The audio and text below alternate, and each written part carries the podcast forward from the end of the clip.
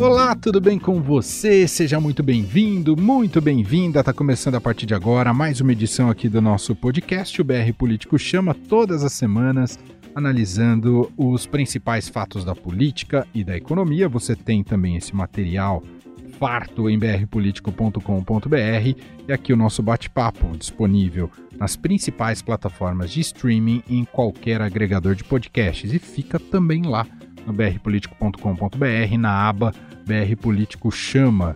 Para fazer o programa de hoje, temos outra novidade em comparação à semana passada, mas antes deixa eu cumprimentar quem está sempre aqui, firme e forte, nunca falta, é Vera Magalhães, editora do BR Político. Tudo bem, Vera? Como vai? Tudo bem, Emanuel? Estou aqui, cadeira cativa no nosso podcast. Adoro esse nosso bate-papo semanal. Vamos que vamos. E quem está com a gente hoje, na semana passada, foi o Gustavo Zucchi. Você está tendo esse privilégio, a oportunidade de conhecer melhor toda a equipe do BR Político. Marcelo de Moraes está de férias, segue de férias uh, e volta muito em breve. E nessa semana, quem está com a gente para comentar aqui as notícias, os fatos, aquilo que movimenta o Brasil, é a Alexandra Martins, repórter do BR Político. Tudo bem, Ale? Seja muito bem-vinda a este programa. Obrigada, Manuel. Obrigada, Vera. É um prazer estar aqui com vocês. Também adoro o podcast e vamos juntos nesta, nesta viagem aí. É isso. Você está falando de onde, Ale? Porque a gente segue cada um em sua casa, no distanciamento social, respeitando ainda os protocolos da pandemia. Você está em São Paulo ou está em Minas Gerais? Eu estou em São Vicente, aqui na Baixada Santista, aqui desde o dia 13 de março de 2020. Que maravilha. Então tá pertinho aqui fazendo... em São Vicente. É. Muito bom. Bom, no programa de hoje vamos falar sobre, entre outros assuntos, uh, Pazuello, que era interino, agora vai virar ministro oficialmente, ministro da Saúde, com a pandemia ainda com números muito uh, preocupantes no Brasil, uh, e tem toda a questão da quarentena, o que vem aí pela frente. Vamos falar sobre aliança entre ONGs e membros do agronegócio, pressionando o Brasil em relação a compromissos sobre o desmatamento. E temos muitos assuntos uh, para iniciar aqui o podcast, muitos temas para discutirmos.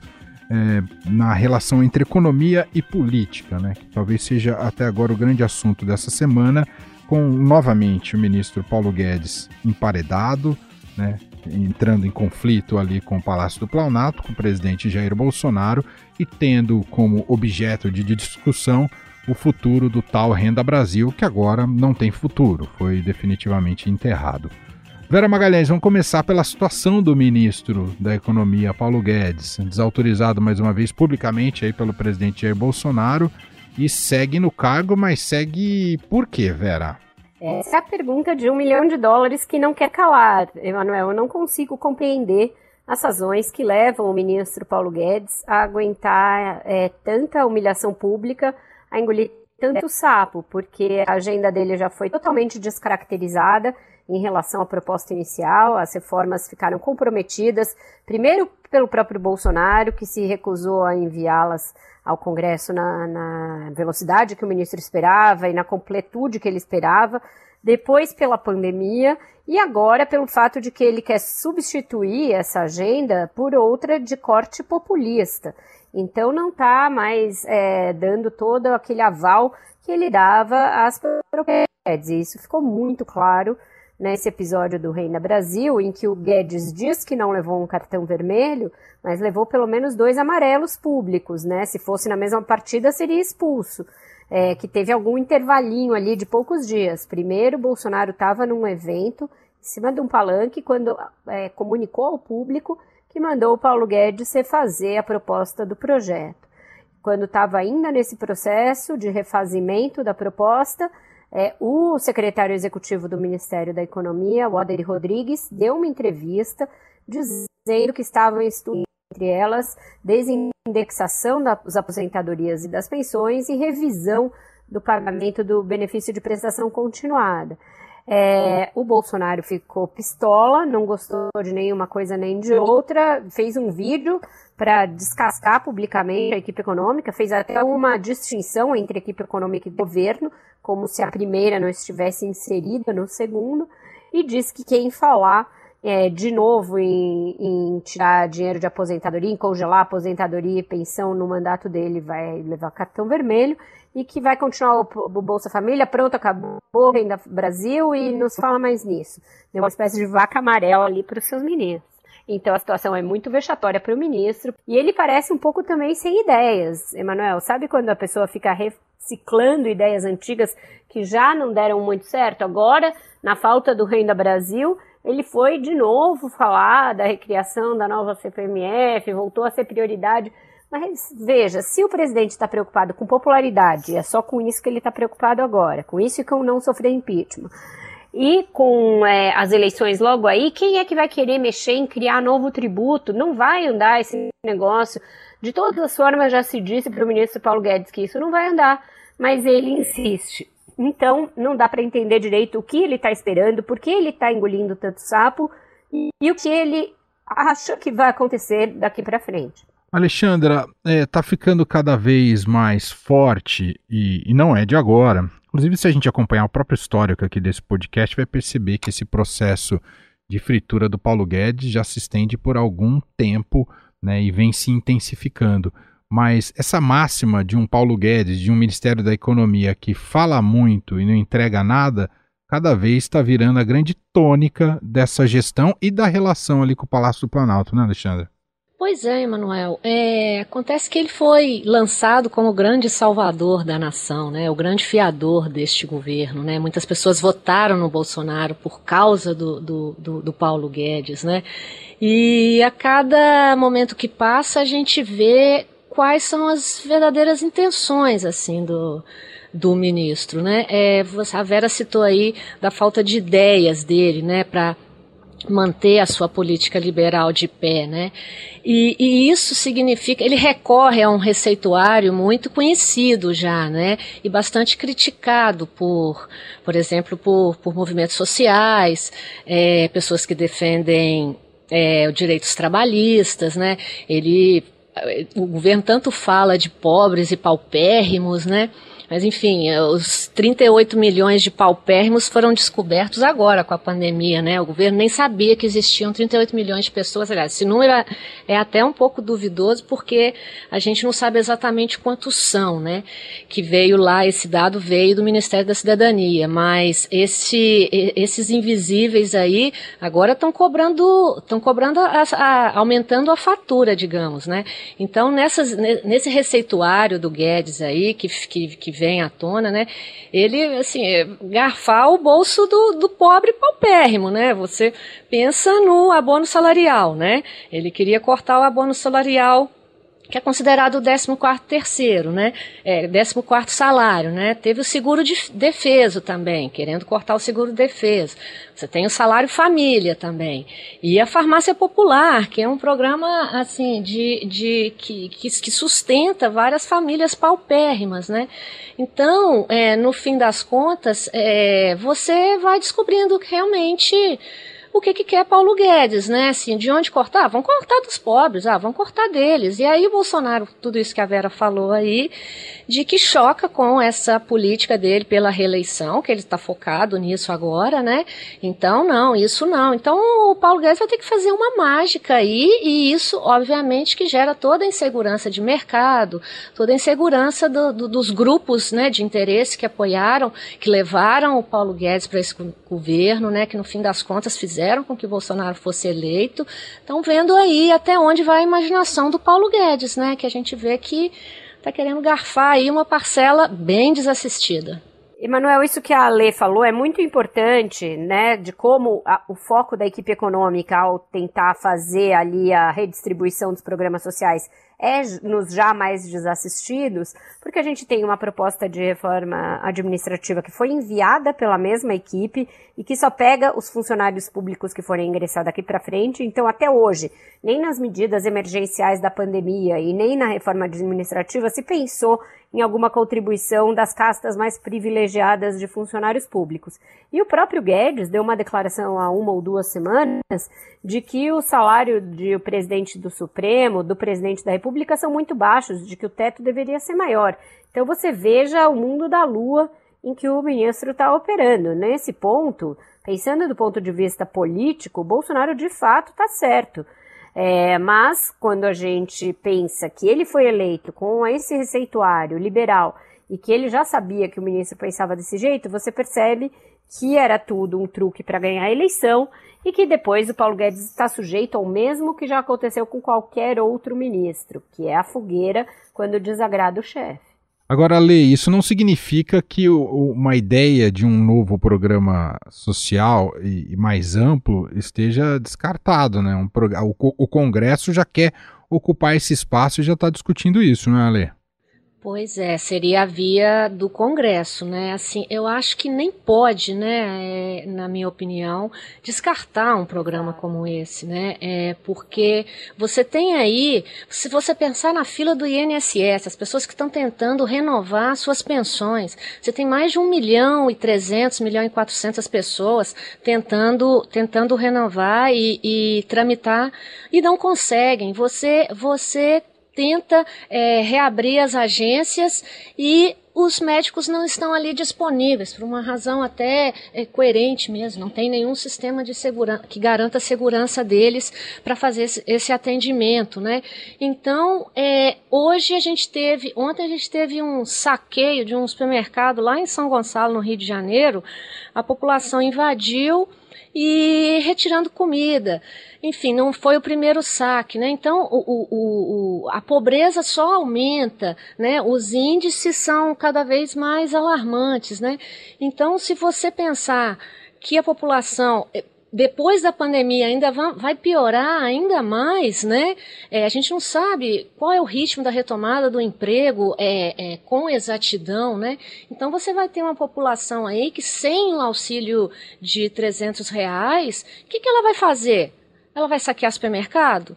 Ela vai fazer o quê? Sem dinheiro, sem pensão? Então, tudo isso tem que favorecer esse debate do quão importante é uma política social que vise dar é, uma, pelo menos uma dignidade mínima mensal, um salário mínimo mensal para essa população que a gente está falando de paupérrimo, tá? A gente está falando de pessoas que vivem com um salário mínimo que dentro de casa moram quatro, cinco pessoas. A gente não tem ideia do que, que são, do que é essa realidade. Então, se para ele está muito distante, é melhor que ela se aproxime, se acerque das autoridades, porque esse exemplo de São Gonçalo, ele pode não ser isolado, Emanuel.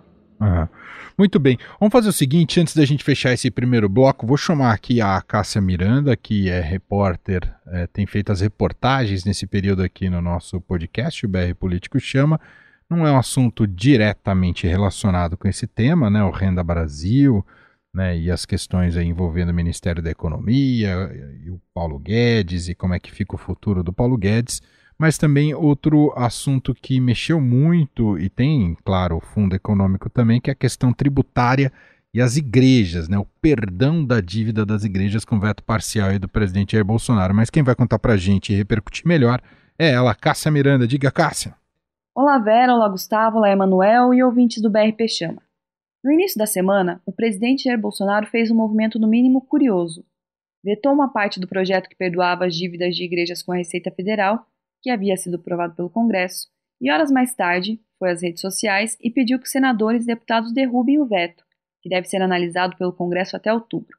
Também pelas redes sociais, o relator da proposta na Câmara, deputado Fábio Tradi, classificou como aspas, erro político de Bolsonaro a recomendação pelo veto. Em seu parecer, Tradi recomendou a rejeição da emenda que beneficia os templos religiosos. O veto de Bolsonaro atendeu à recomendação do ministro da Economia Paulo Guedes, a medida poderia ter impacto de 1 bilhão aos cofres. Em entrevista ao BRP Chama, o deputado Fábio Trade avalia que o movimento contraditório de Bolsonaro indica que o presidente quer jogar para o Congresso o ônus do perdão às igrejas, algo que o presidente, segundo o deputado, não teve coragem política de fazer. É absolutamente inusitada, despropositada, contraditória e constrangedora para o parlamento, na medida em que o presidente quer jogar para o parlamento o ônus daquilo que ele não teve coragem política de suportar. Quer dizer, como é que o mesmo ato pode ser ilícito para o Poder Executivo, ilícito para o Poder Legislativo? algo absolutamente inédito. Realmente eu nunca vi, é, nem é, na minha vivência jurídica, já lá vão 30 anos, não é? E na política também. Ah, é importante destacar que se o presidente quisesse sancionar, ele poderia fazê-lo, mas não o fez e agora joga para o parlamento a responsabilidade daquilo que ele não conseguiu, por falta de coragem política, fazer. A emenda que concede o perdão às igrejas é de autoria do deputado federal Davi Soares, que é filho do pastor R.R. Soares, fundador da Igreja Internacional da Graça de Deus, uma das principais devedoras da União. Bom, eu me despeço por aqui e volto na próxima semana. Tá aí, Cássia Miranda com destaque trazendo também essa questão do perdão da dívida das igrejas. Ô Vera Magalhães, e, e, essa, e esse movimento do eu veto, mas eu quero que derrubem o veto? É um absurdo, Emanuel. Cinismo do presidente. É um cinismo puro e simples. E é mais uma circunstância que mostra que o Bolsonaro não tem a menor é, aptidão para o cargo que ele exerce, ele não tem nem vontade de governar, ele é um político fazendo política o tempo inteiro. Porque um presidente da República, numa hora dessas, ele veta, justifica o veto e segura o tranco pelo veto. Presidentes têm de tomar decisões impopulares a todo momento. Ele está ainda há dois anos de disputar as eleições. É, e existe uma questão fiscal muito séria de fato. Não sei se levaria a um impeachment, como ele falou, e como ele mostra uma insegurança enorme ao falar isso, mas de fato haveria um impasse fiscal diante desse perdão. E haverá, porque o Congresso tende realmente a derrubar esse veto. E aí a, bola e a conta vão voltar para o mesmo Paulo Guedes que a gente está falando que está submetido a todo esse desgaste. Então, como você bem linkou os temas, eles sim têm relação, porque tudo isso mostra que o Paulo Guedes pode até se enganar, ter a ilusão de que não levou um cartão vermelho, mas ele está levando sucessivos cartões amarelos e o Bolsonaro está tra tratando ele não mais como o capitão do time, mas como aquele bobinho que você põe no meio da roda e deixa ali é, ficar que nem uma barata tonta. É isso que está acontecendo com o ministro da Economia.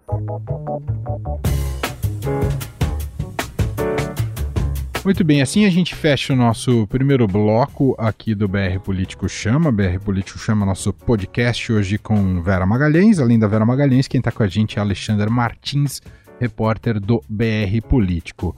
O nosso assunto agora é de fundo ambiental né, e, claro, econômico também. Ah, uma notícia que o Estadão trouxe essa semana bastante relevante: uma coalizão formada por 230 organizações e empresas ligadas à área de meio ambiente e do agronegócio enviou ao governo federal um conjunto de seis propostas para deter o desmatamento que destrói a Amazônia. Esse documento, o Estadão teve acesso, foi encaminhado ao, ao presidente Jair Bolsonaro, ao vice Hamilton Mourão, além dos ministérios da Agricultura, Meio Ambiente, Economia e Ciência e Tecnologia. Bom, uma semana que o país está vendo o Pantanal ser consumido né, por queimadas, claro que isso é um documento mais vinculado à Amazônia, mas que também denota outro problema da falta de gestão ambiental do país, né, problema gravíssimo, uma tragédia sem precedentes, em que temos acompanhado também todos os números sobre desmatamento uh, na, e também queimadas uh, e apropriações ilegais, etc. e tal, na, no território amazônico. Vera Magalhães, essa força de pressão por ter vínculo com iniciativa privada, com empresários e juntando o que para muita gente não poderia uh, ser, ser, tão conciliável assim, né? Meio ambiente e agronegócio, isso pode ter uma força de pressão considerável junto ao governo? Pode, porque esse governo entende essa linguagem. Ele entende quando pega no bolso, quando pega nos seus aliados estratégicos e quando atinge a imagem do presidente junto a um público que é seu eleitorado. É isso que ele entende, é só isso que ele capta, e aí ele pode começar a sentir aquele calor que os animais e as populações da Amazônia e do Pantanal estão sentindo há semanas, sem que as autoridades se deem é, ao trabalho de ter uma preocupação maior com isso. A gente não viu o presidente ainda comandar uma reunião para saber o que está acontecendo, todas as suas manifestações a respeito de desmatamento, de queimadas, é, de atividades ilegais nesses biomas são sempre a favor dos delinquentes, contrárias a qualquer medida fiscalizatória e difusoras de desinformação, de fake news, como aquela história, ah, a Amazônia não queima, ali se pegar fogo logo a floresta já trata de apagar, ou ah, os responsáveis pelos incêndios são as comunidades locais, quando se sabe que isso tudo é uma é pegar uma parcela ínfima das queimadas que existem, existem realmente queimadas é, causadas pela população local, mas que não tem a dimensão de causar os estragos que a gente tem visto em nenhum dos biomas. No caso do Pantanal, é evidente que o que houve foi um incêndio que fugiu ao controle na época realmente de seca, uma seca muito severa, mas porque se estava queimando para pastagem. Isso aí já está mais do que evidenciado. É, o ministro é, do Meio Ambiente, Ricardo Salles, esse fanfarrão chamado Ricardo Salles, passou o fim de semana é, fazendo turismo supostamente ecológico em Minas Gerais, postando fotos de pôr do sol, vídeos em, em que ele aparece como um senhor de engenho em cima de um carro de boi, secundado por um menino negro e de, sem camisa e sem sapato atrás dele, bem numa imagem parecida tirada de um quadro do Pedro Américo, e eh, zombando, né? Portanto, zombando da própria, do próprio absurdo que ele proferiu naquela reunião ministerial, quando ele disse que era preciso passar a boiada, e zombando do menino e zombando da nossa cara. É isso que está acontecendo. O vice-presidente Hamilton Mourão, que foi incumbido de cuidar do tal Conselho da Amazônia, que seria uma espécie de maneira de intervir nesse ministério absolutamente inócuo e ineficiente que é o Ministério do Meio Ambiente, começou a agir com o mesmo negacionismo do Ricardo Salles, negando que esteja havendo queimadas importantes, etc. E agora está tendo que correr atrás do prejuízo. O governo falou que as ONGs eram criminosas, diante da evidência de que o agro e as ONGs estão agindo conjuntamente, uma vez que em todo o mundo moderno a questão ambiental é uma questão hoje em dia econômica, da economia do século XXI, o Mourão está tendo que correr atrás e discutir com os demais ministros as propostas dessa coalizão a que você se referiu, Emanuel. É, e se a gente pega o PIB, Ale, quando você olha o PIB brasileiro que vem com dificuldades nos últimos tempos, mostra que se há algo que prospera é o agronegócio. E quando você tem um agronegócio é, disposto a fazer uma coalizão com ambientalistas e preocupados com a situação ambiental do país, porque isso interfere diretamente no próprio negócio dele, no futuro do negócio deles, é porque está uh, tá muito grave o, o, contexto da situação do país e a falta de gestão do governo nessa área, né, Ale? O, o Ricardo Salles usou aquela metáfora do passar a boiada. O problema é que a boiada não está passando, a boiada está morrendo junto com as chamas, Ale. Exatamente, é gravíssimo, assim, e, e, a questão é, foi um passo gigantesco, imagina as duas partes sentarem juntas aí, é porque realmente é, os negócios não vão ser fechados e a previsão é realmente muito negativa, se já não houver negativa de algum acordo muito grande em vista para esses é, grandes empresários que é, é, sentaram junto com as ONGs. Agora, eu tô doida para ver a foto do Bolsonaro com esses zongueiros. Imagina a foto sentar ao lado de presidente da WWF, sabe? Amazon, sabe? Vai ser assim excelente de ver o Bolsonaro tem que ver se ele vai entender, né? É, a discussão. Eu achei as propostas bastante ambiciosas, assim, sabe, Emanuel? Nada uhum. fáceis de implementação, né? A primeira delas, por exemplo, é a fiscalização. Você tem que aumentar a fiscalização. Está provado por A mais B que o governo simplesmente retirou os fiscalizadores, os fiscais, da, dos biomas mais importantes do, do país, né? A segunda delas, eu acho que é, que é, bem sintomática também, que é suspender os registros do CAR, né, que é o Cadastro Ambiental Rural, sobre as áreas é, de florestas públicas, né. Então isso também vai dar, vai dar muito barulho, né. Tem também é, valores, é, mexer no bolso. Isso eu achei ótimo, assim. Quem estiver desmatando é preciso suspender os financiamentos públicos. Isso também vai dar bastante barulho, porque não vai ser aceito com facilidade. A gente sabe que essas pessoas que estão sendo financiadas muitas vezes aproveitam exatamente essas terras públicas, né? A gente tem 11 milhões de hectares declarados sobre florestas públicas que acabam sendo usadas para processo de grilagem, né? Então é muita terra, é muito dinheiro, porque a gente sabe que grilagem não se faz sem dinheiro, né, Emanuel? Uhum. Então esse passo, é, essa mesa redonda aí, essa tábua redonda aí, ela é um indício de que é, realmente a situação está séria, dá uma esperança de que as coisas podem melhorar, mas ainda assim é, vai haver, eu imagino que vai haver muita resistência, porque as propostas não são brincadeira, elas, elas são muito essenciais, pegam ali no cerne da questão mas é, a gente vai ter, ter uma longa caminhada aí pela frente. Só corrigir, só acrescentando aí do, do Salles sobre a boiada, né, é. da, que a Vera lembrou do, do carro de boi, assim, e na minha Minas Gerais. Como pode ser na minha Minas Gerais? Ele com um carro de boi. Ele achando o quê? Que ele é o Riobaldo do Grande Sertão Veredas. Aliás, até um crime, né? Relacionar Salles com, com o Riobaldo. Mas assim, era só para destacar que eu achei patético e eu fiquei, eu e os mineiros ficamos muito irritados com essa cena. Sendo que, né, Ale, quando o desastre ecológico foi lá em Minas não se viu esse ímpeto do ministro de ir lá e ajudar, assim como não se vê ele envolvido em nada, né? Então, na tragédia de Brumadinho, ele fez um sobrevoo, depois não, não deu mais as caras por lá.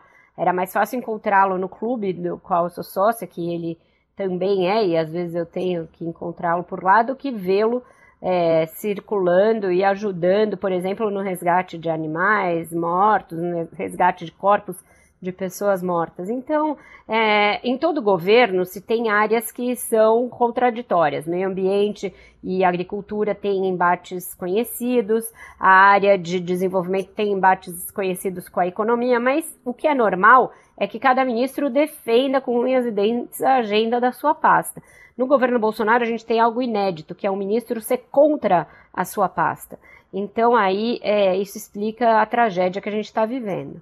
Exato, tem toda razão. Só acrescentando que é a história da, da, tragédia de Brumadinho, né? Ele já começou esse governo, o Ricardo Salles já começou com várias tragédias, teve Brumadinho, teve derramamento do óleo, né? Ninguém sabe quem é o responsável por aquele óleo, né?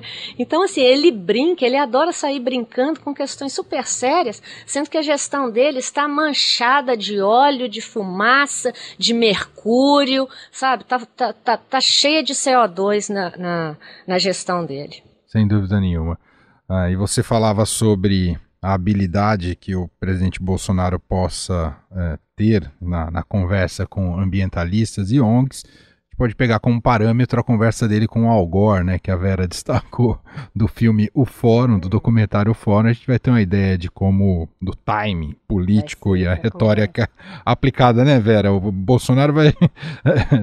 tem sempre uma carta na manga. Se ele se dignar sentar com esse pessoal, o Emanuel, porque tem uma grande possibilidade dele simplesmente é, não ir. Você viu como ele tratou a diretora executiva do Greenpeace lá no Fórum Econômico Mundial de Davos com uma arrogância, é, se achando o, o, o, bonzão, sendo que depois ela foi lá tirar onda com ele, porque ele é um ser estranho a essa carpintaria de governança mundial, que é uma governança em que o Greenpeace senta todo dia com os é, principais mandatários, com o organizador do Fórum de Davos, porque é assim que a economia anda, mas o Bolsonaro ele é um corpo estranho a essa lógica econômica moderna, porque ele vive de um revisionismo dos anos 60 e 70 que já não eram bons quando aconteceram e que trazidos para o dia de hoje significam só anacronismo. Bom, só para fechar então esse bloco, queria fazer um convite para quem não acompanhou a cobertura especial do Estadão sobre as queimadas uh, no Pantanal, né, a tragédia ambiental no Pantanal, está tudo lá em estadão.com.br, com reportagens do Vinícius Valfré e do repórter fotográfico Dida Sampaio, uh, que entraram dentro do bioma e mostraram uh, o que está ocorrendo por lá, né, a, a floresta, o bioma sendo todo devastado, né, e as mortes do, da fauna é, dos animais ali, um negócio impressionante. Cenário de Mad Max, é, para usar uma das referências aí. uh, da ficção, porque é um negócio assustador. Tá tudo lá em estadão.com.br, tem também vídeo, tá? Uma cobertura especial sobre isso.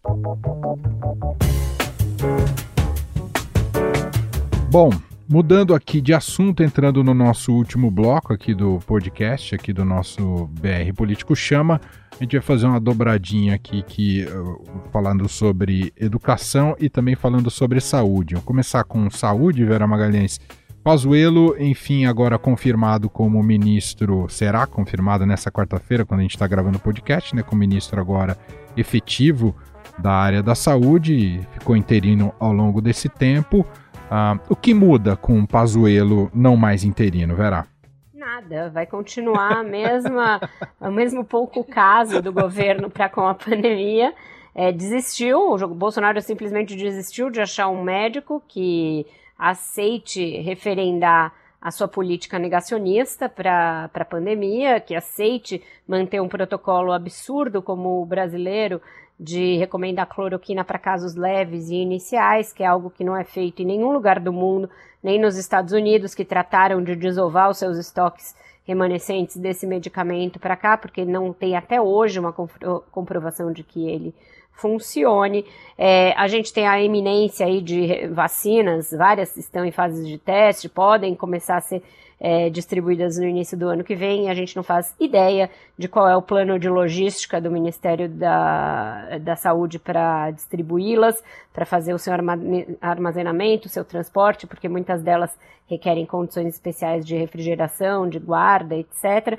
Então não vai mudar nada, vai continuar a mesma falta completa de articulação para políticas com os estados e os municípios, o presidente todo dia investindo contra as ainda necessárias regras de distanciamento social, porque a gente não teve um, uma, um arrefecimento da pandemia, pelo contrário, continuamos naquele platô, teve ali algumas semanas de início de queda, né? Se fala em queda da média móvel quando se tem uma redução acima de 15%, e ela veio em algumas semanas, mas agora a gente está vivendo uma estabilização e até um aumento, um leve aumento em alguns dias. Ontem a gente teve mais de mil mortes de novo registradas pelo consórcio de veículos de imprensa. É, então não vai mudar nada, vai continuar é, essa situação de novo lamentável que o Brasil vive. A gente tinha todas as chances de ter enfrentado muito melhor que outros países a pandemia, pela capilaridade do SUS, pela nossa expertise em um sistema público de saúde, pelo fato de que a gente começou duas semanas depois da Europa, ou uma semana depois dos Estados Unidos, então a gente tinha como ver o que deu certo e deu errado e tratar com seriedade, mas a gente não fez nada disso, viveu uma quarentena meia boca, com o presidente jogando contra o tempo inteirinho, e agora estamos nessa situação, a gente não consegue voltar a aulas porque não tem segurança para isso, a gente não recupera a economia porque para fazer isso teria que ter feito uma quarentena séria que fizesse com que todo mundo ficasse fechado no início, para poder sim voltar com segurança e voltar com algum impulso. Então a gente vai vivendo de soluços e se acostumou a viver 800 a 1000 mortes por dia, o que é algo inimaginável e distópico, completamente distópico. É verdade, é muito triste a situação. Uh, o, o Ale, a Vera falou um pouquinho sobre a situação da, da saúde, né? E agora o Pazuello se tornando ministro oficialmente, ministro tomando posse, né? Como ministro da saúde. A gente vinha comentando que o Ministério da Educação uh, já não tinha mais tanta presença, tem presença no debate público, mas o ministro da Educação não vinha tendo tanto depois que saiu o Weintraub, que tudo indica tende, ser, tende a ser algo positivo, já que o Weintraub sempre puxava holofotes por seu, seu, método, seus métodos de agir, né, e todo o seu exotismo e a maneira e a retórica que ele tinha uh, junto ali ao governo do presidente Jair Bolsonaro. Bom, falo isso porque essa semana tivemos dados importantes aí de avaliação tanto do ensino médico quanto do ensino médio quanto da educação básica, mostrando avanços no Brasil e puxados pelo sistema público de ensino, o que não necessariamente significa que seja uma vitória deste governo e que isso terá continuidade ainda mais com a situação da pandemia e a falta de ação na área de educação na pandemia, Ale. Exatamente, assim, é, não dá para não comemorar, né? É, é, muito bom saber que a gente avança tanto no ensino médio quanto no ensino fundamental, no médio com alguns estados batendo metas, no fundamental idem também em, menor, em maior número, mas a gente não está computado, né? O, o fatídico, né? O trágico 2020, né? É, o 2020 é, ele vai deixar sequelas seríssimas aí, seríssimas para os próximos anos aí. Então, é, a gente tem que.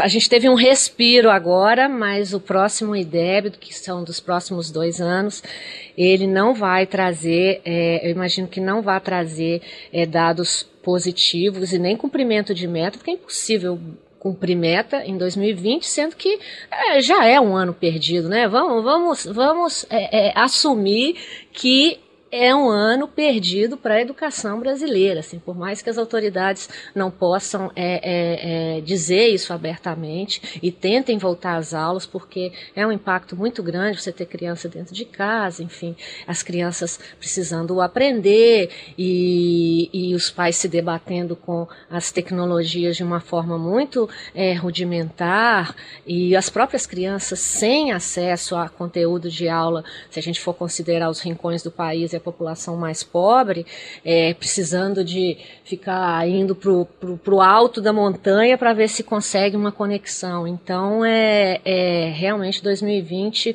2020 vai marcar todas as áreas né, do governo, né, Emanuel? Assim, uhum.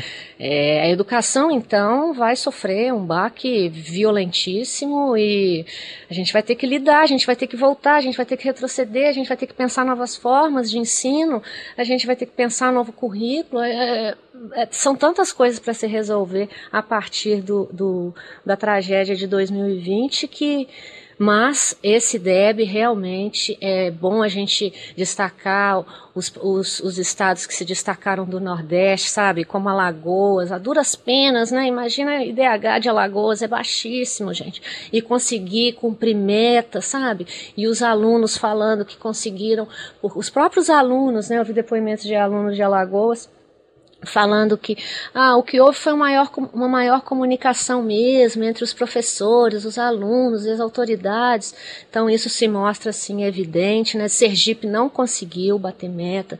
Sergipe teve apresentou resultados aquém.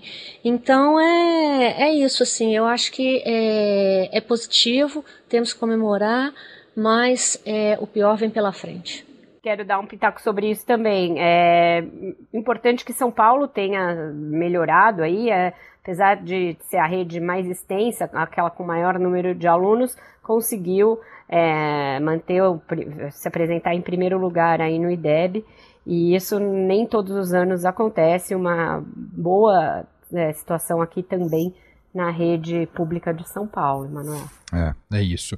Ah, e vale muito frisar isso, né? A gente está olhando para um diagnóstico, né? Como é toda a série histórica, né? Do que da, da, evolução que vem tendo tanto o ensino fundamental quanto o médio ao longo dos últimos anos, né? Comparando com o último levantamento e se observa então avanços, mas temos que ter essa lupa para o que está passando nesse ano de 2020 e com a falta de ação né, do Ministério da Educação em relação à pandemia, né? E de poder oferecer atividades escolares para quem não tem uh, acesso à escola, que tem mais dificuldades também com acesso à internet. O governo atrasou demais em relação a isso.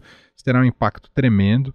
Né, e seguimos ainda com muitas dificuldades nesse campo, né, e muito irregular em relação aos estados e municípios, e imaginamos que isso é, tem, tem, já tem um efeito imediato, né, uma tragédia na educação também, mas ao longo do tempo também vamos colher esses resultados nos próximos levantamentos. Bom, assim a gente encerra a edição de hoje aqui do nosso podcast, o BR Político Chama, de todas as semanas. Vera Magalhães aqui sempre com a gente. Obrigado mais uma vez, Vera. Obrigada, Emanuel. Obrigada a todos os nossos ouvintes e até a semana que vem. E quem esteve com a gente hoje, Alexandra Martins, repórter do BR Político, diretamente de São Vicente, e você volta ainda nessa fase com o Marcelo de Férias ou não, Alexandra? Quando vocês precisarem. Isso daí é, é, eu, eu jogo em todas as posições. Nunca recebi cartão vermelho, entendeu? Nem amarelo. Eu jogo em todas as posições. Estou no banco, estou no vestiário, eu tô na bilheteria, eu tô na torcida, eu tô em todas. Isso aí, né? Isso aí. Muito bom. Obrigado, Alexandre. na segundona, ela tá ali. Mas obrigado. Ai, não fala, meu time tá na segundona. Vocês não sabem o que é segundona, é maravilhoso assistir. Sabe, tem, os nomes dos jogadores são ótimos, assim. A qualidade da grama é péssima, gente, em vários estados. Meu Deus do céu, a bola não sai do lugar. A bola não sai do lugar. E o Cruzeiro aí tentando, mas não consegue sair do lugar. Tchau, gente. Obrigado, Alexandre. Obrigado, Vera. Tchau. BR Político Chama. O que você não pode perder na política e na economia. Com Vera Magalhães, Marcelo de Moraes e Emanuel Bonfim.